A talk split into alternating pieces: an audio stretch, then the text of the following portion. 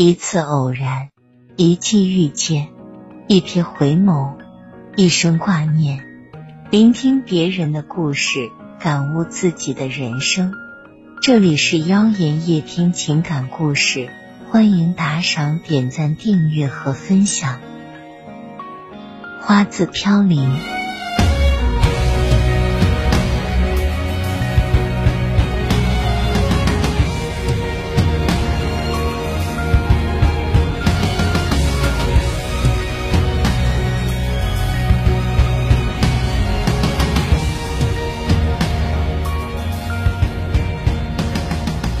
穆奇第一次看到佳宁的时候，感觉自己的胸膛里像有什么东西忽然间炸开了一样，热热的、闷闷的、疼疼的，说不清楚是什么感觉，就是难受。难受也是爱情的一种吗？穆奇和电影《非诚勿扰》里的秦奋一样，是一个闲人。二十岁的时候继承了一点遗产，成为了一家大公司的一个小股东。每年去开几个会，就能拿到足够活得滋润的分红。但这并不代表穆奇就活得快乐。穆奇长着一张马脸，爱抽烟，没有任何时尚意识，最大的爱好是每天搓几圈麻将，不上瘾。但每天都要搓几圈，另外就是喝啤酒。穆奇就是在麻将馆认识佳宁的。去麻将馆的女人，不是阿婆就是师奶。先有佳宁这样的，穿着粉红色的运动衣，牛仔短裙下露出一双白白的腿，扎马尾，戴黑框眼镜，又青春又可爱。怎么看也不像是那种爱赌钱的闲女人。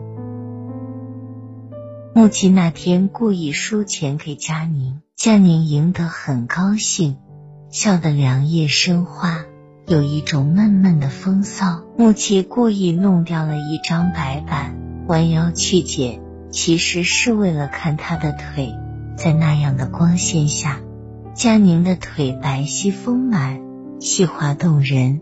穆奇听见自己喉头咽口水的声音，心里只有一个念头：那样的大腿能枕着睡，那多销魂。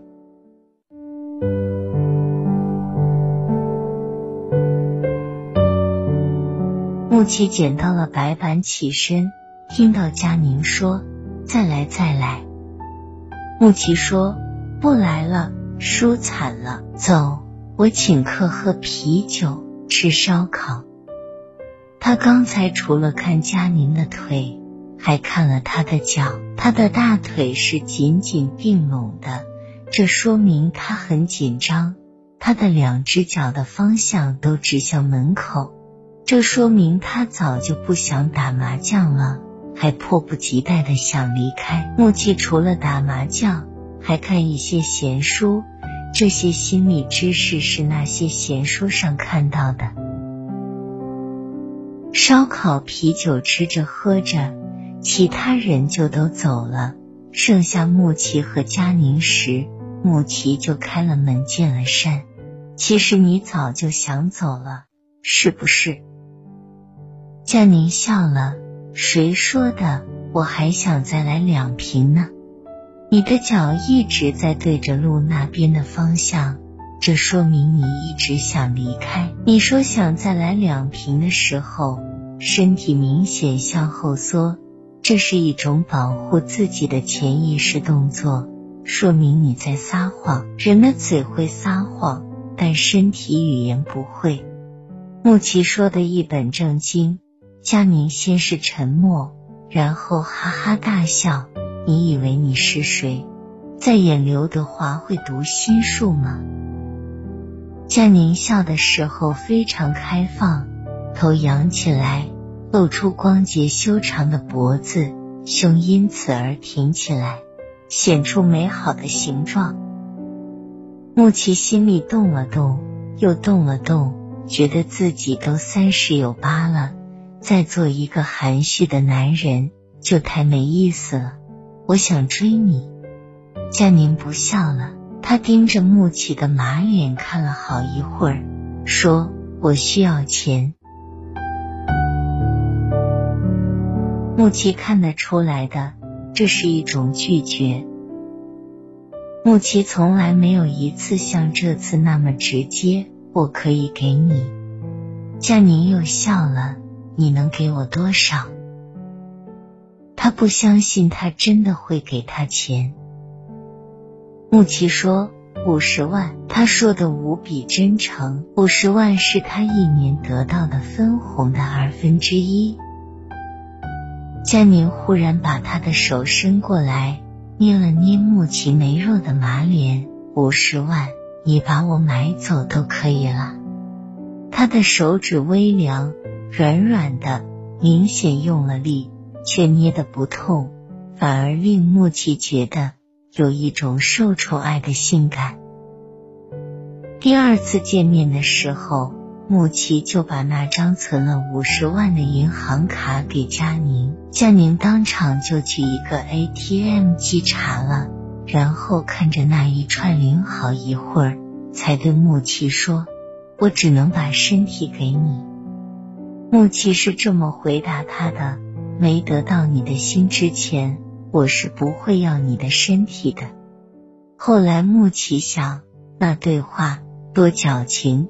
多清高，多像电影台词呀！其实他想要他的身体，想的要命，比他过去的人生里任何一个阶段都想。自从认识他后，他每晚都在自己的大床上辗转难眠的想象他的大腿，想象他在自己身下婉转吟偶，想象他枕着他的大腿入睡，想得浑身着火。像要炸开一样，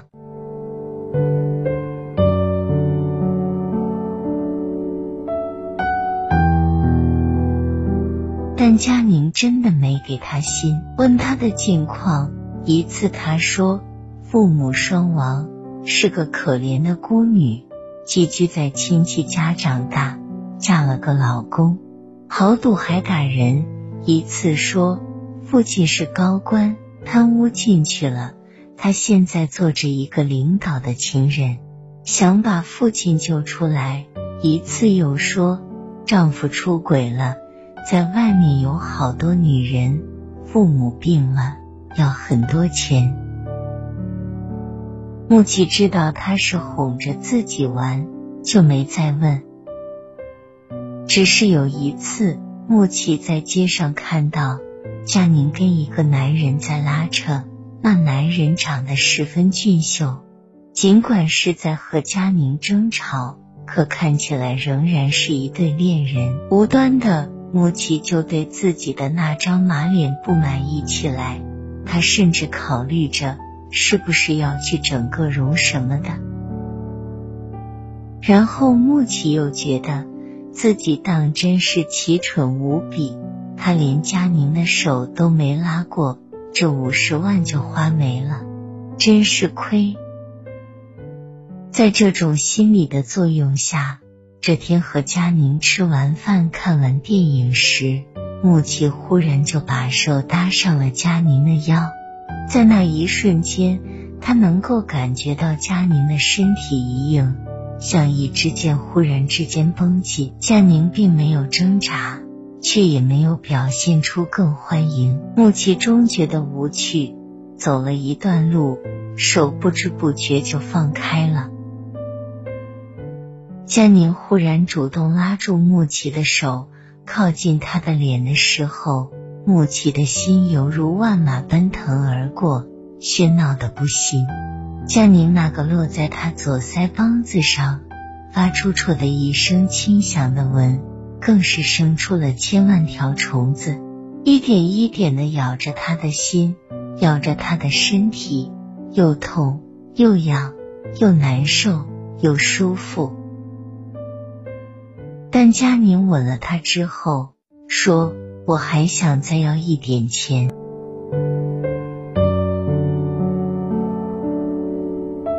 说的一点是一百万。他问穆奇：“你有没有？”木奇当然有，他孤家寡人，没家没口，吃穿都有限，存款自然是有的。木奇本来已经觉得自己都亏到姥姥家去了，佳宁长得好看有什么了不起？凭什么亲不让亲，抱不让抱？要了他五十万，现在又来要一百万。木奇这么想的时候，就忘记了自己说过的清高话。那你今晚到我那里去？佳宁竟然没反对，轻轻的说：“好。”佳宁洗了澡，头发卷卷的，嘴唇红红的。皮肤嫩的就要滴出水来，木奇就奇怪了，他用的也是他的洗发水吧？怎么就能发出那么香、那么好闻的味道呢？木奇伸出手想去摸它，又不太敢。想了想，拍拍身边的床，来，佳宁过去了，钻进被窝的时候。还顺手把浴巾扯掉了，他里面什么也没有穿。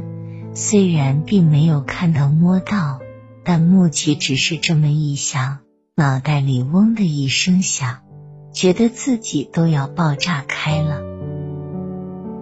木奇坐了很久都没有动，他对于被单上那个被自己撑起的小帐篷，觉得无比的尴尬。佳宁的手悄悄的过来了，像一条灵巧的小蛇，准确的游到了帐篷支起的地方。木奇倒抽了一口冷气，闭上了眼睛。在前进和后退之间，木奇只用了一秒做决定，用手轻轻的拍了拍佳宁：“睡吧。”灯关了很久，佳宁忽然问：“为什么？”木奇好一会儿才回答：“爱情总需要纯洁一点才是爱情的。你一天不信任我，把心给我，我就不要你的身体。”佳宁说：“我下次来就不走了，好吗？”木奇想说：“我这次就不想让你走了。”但他只说：“嗯，好。”清晨。佳宁带着那张一百万的卡走的时候，盯着他袅娜的背影，木齐狠狠给了自己一巴掌，让你装清高。人把千金愁一笑，毕竟相似不似相逢好。但转念穆奇又想，一百万买佳宁的真心也不算贵。佳宁既然上了一次他的床，就会有第二次。第三次机会多的是，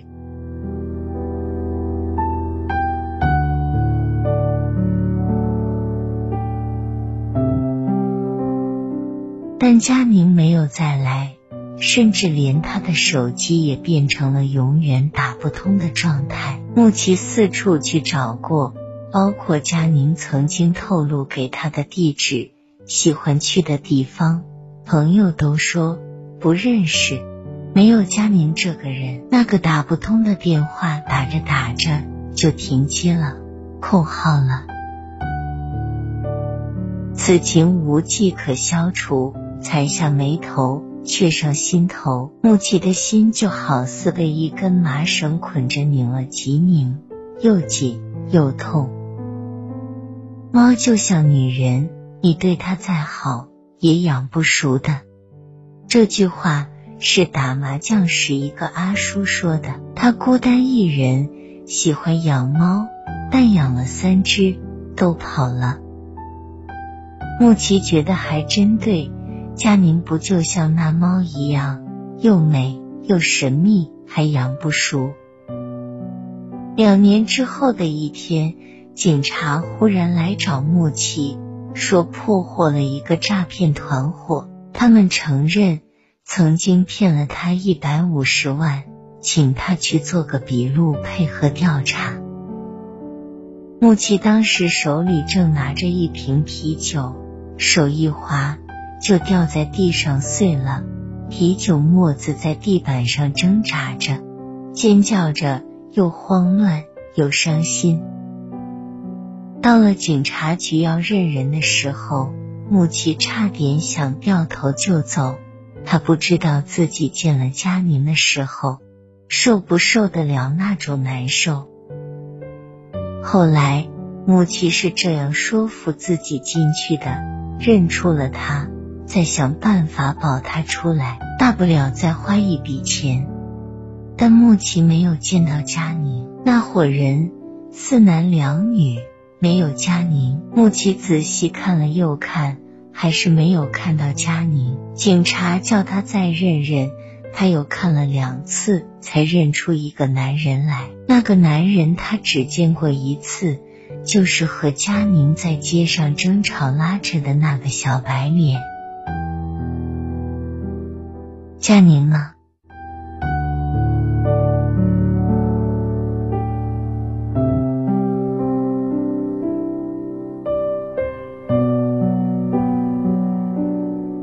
小白脸是这样交代的：他们无意中发现，看起来无所事事的男人穆奇，竟然是个有钱人，就派佳宁去勾引他，想骗他的钱。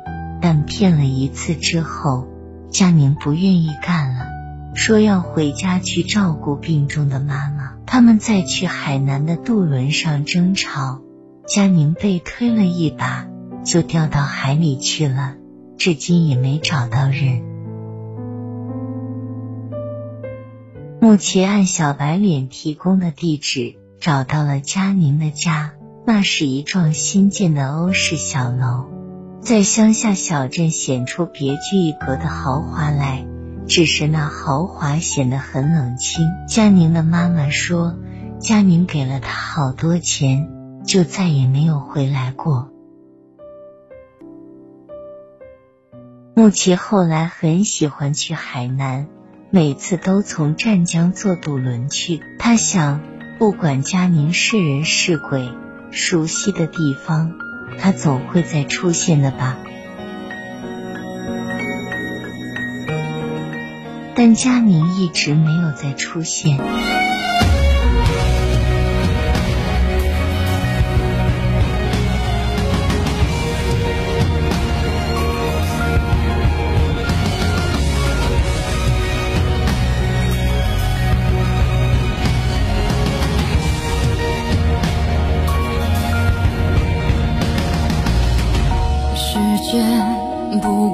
是篡改今生的良人，薄苦酒斟满夜深，放弃一场梦，这红颜。